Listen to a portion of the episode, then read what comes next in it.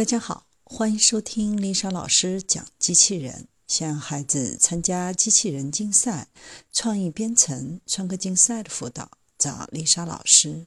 欢迎添加微信号幺五三五三五九二零六八，或搜索微信公众号“我最爱机器人”。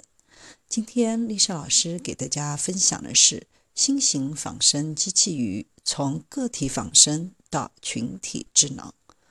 为什么要研究像鱼一样的机器人？仔细想一想，地球是个水球，百分之七十被水覆盖。这个水世界的主宰是谁呢？其实是鱼类。鱼类更适应水环境，物竞天择，适者生存。经过不断的淘汰，到现在人类命名的鱼也仅有三万多种，而且还不断有新的物种被发现。正是因为鱼的这些特点，引起了科技工作者的注意，希望以它们为师，去研究、去制造像鱼这样的机器人。水下仿生机器人的研究具有重大的意义，应用前景非常广泛。同时，水下环境非常复杂，仿生鱼在水下的功能、通讯等方面的能力非常有限。目标是研究出机器鱼群。所以，既要注重单体的研发，也要注重群体技术的研发。相比于机器鱼的历史就短了很多，从第一条机器鱼诞生到现在，也就二三十年的光景。虽然时间短，但这个技术发展的非常快。现在国内外同行发布的文章、专利这些东西，加起来也不下几十种许多特点鲜明的鱼。基本上都被作为了仿造对象。世界上第一条仿生机器鱼是一九九四年诞生在美国麻省理工学院。这条鱼大概有一米二长，游速最快可达到每秒两米。中国的机器鱼诞生也很快，大约在二零零零年前后，是北航和中科院自动化所联合研发的微小型仿生机器鱼。这个鱼要比美国那条鱼要小一些，身长大概有半米左右，游速也能达到每秒半米左右。研究这些仿生鱼有什么好处呢？其实，在研究仿生机器鱼之前，人们已经研发了许多水下的机器人，或是水下的潜航器、水下的航行器，名字有很多，但它们基本上都是一种螺旋桨的方式来推进。人们在用这些机器人去做实际工作的时候，感觉不尽如人意。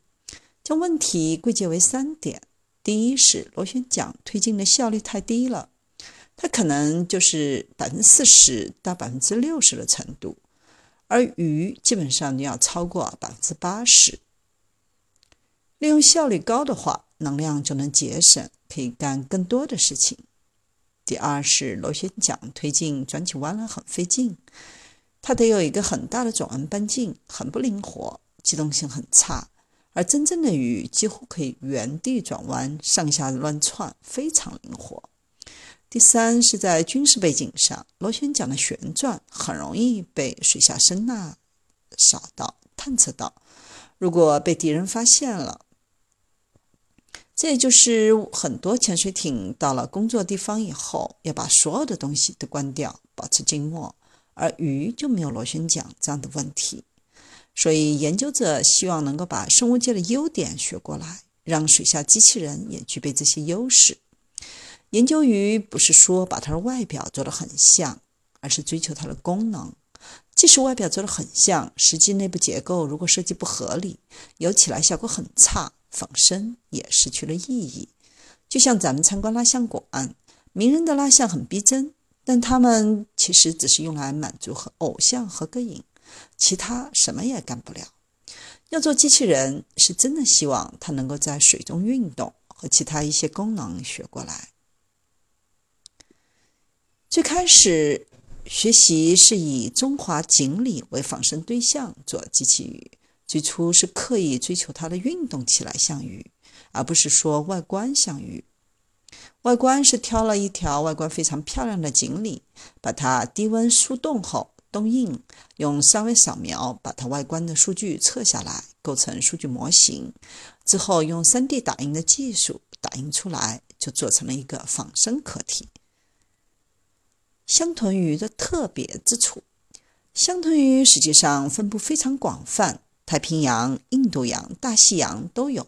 它在珊瑚礁这种复杂环境里生活，珊瑚礁枝枝杈杈很多，水流很急很乱，但这种鱼却很潇洒。它通过胸鳍和尾鳍的配合，可以在这种复杂的环境下自由地游来游去，不会碰到自己、伤到自己，机动性非常好。香豚的骨骼是内凹的，不是鼓着的。它的英文名叫 box fish，盒子鱼。因为它看起来像个盒子，它的骨头是硬的，把身体撑在那儿，形成一个盒子。科学家研究指出，通过流体建模进行树脂仿真，进行流体实验，香豚这样奇特的外观确实有助于它在复杂的水环境下更稳定。将来可以在里面装很多人为的传感器或者操作的东西，这样可以更便于应用。因此，认为它是最佳的仿生对象。样机有一对独立驱动的胸鳍和摆动的尾鳍，胸鳍和尾鳍的相互配合，让机器鱼可以像真鱼一样游动。仿生鱼可以实现前进、后退、上升和下降，还可以实现前滚翻、后滚翻和侧滚，通过胸鳍和尾鳍的相互配合来实现复杂的动作。鱼类还有一个特殊的器官，叫侧线系统，就是在侧面以及它的面部分布着一些组织器官。这些组织器官专门对水流产生感觉。有了这个感觉之后，它的作用很大，不光是能够感觉水流的变化，甚至能够感觉到障碍物、感觉到敌人、感觉到食物。侧线系统是鱼类的独门秘籍。如果机器鱼也有这个技术，那该多好！所以在机器鱼上集成了压线阵列，根据侧线系统在面部和身体两侧各安装三个压力传感器，希望能够通过压力传感器把鱼跟水流相对的方向、鱼相对水流的测数都测出来，让仿生鱼通过侧线系统来感知伙伴的位置关系。我们的面前如果摆了一条机器鱼。它的摆动就会产生一些漩涡，后面的鱼就能感受到它和前面这条鱼的相对距离。这样的话，研究人员就能够做到这种仿真感知的能力，有助于维持鱼群的群体不变性，保持两条鱼位置关系的稳定。所以说，希望把侧线系统与之前的运动功能结合起来，形成闭环反。馈，使得仿生鱼既能运动又能感知环境。仿生鱼在水下还要面对通讯问题，机器鱼群通过水下通讯一直是限制机器鱼应用的一个瓶颈。人们尝试一些传统的，比如光通讯、声呐通讯，但是效果都不是很好。能不能用新的方式来实现近距离的通讯呢？启发来自生物界，找到一种弱电鱼，可以调整自己的机能，让自己身体形成一个电场。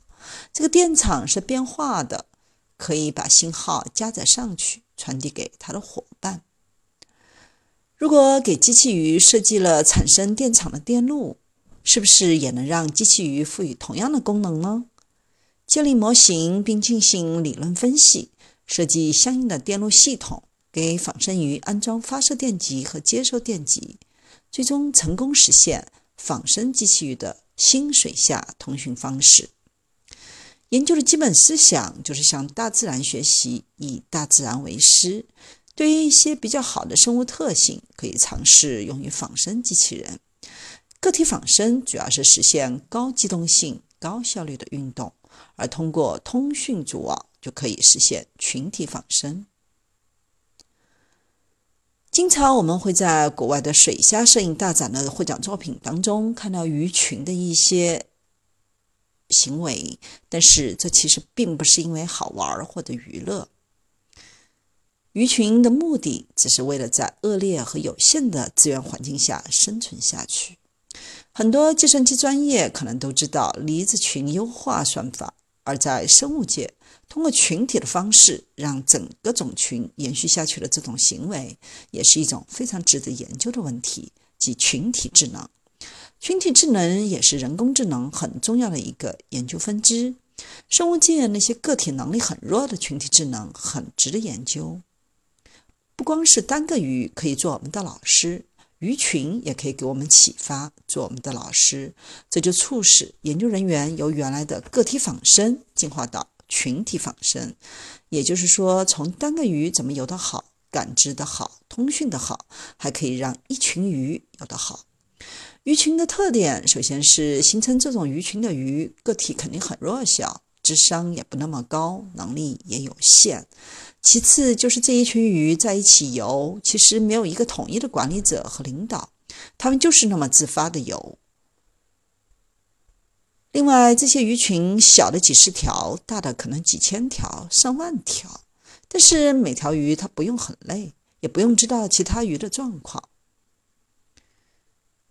鱼群就团簇着。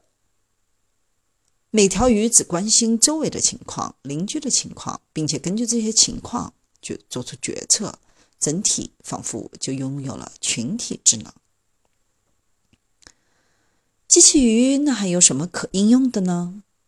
我们可以看几个典型的例子：水下资源的勘测和水下科学考察，经常会看到这样的新闻：潜水员去一个水库进行水下考古，结果不幸遇难了，失踪之后就一直找不到，这是一个问题。派人下去水火无情，可能就有危险。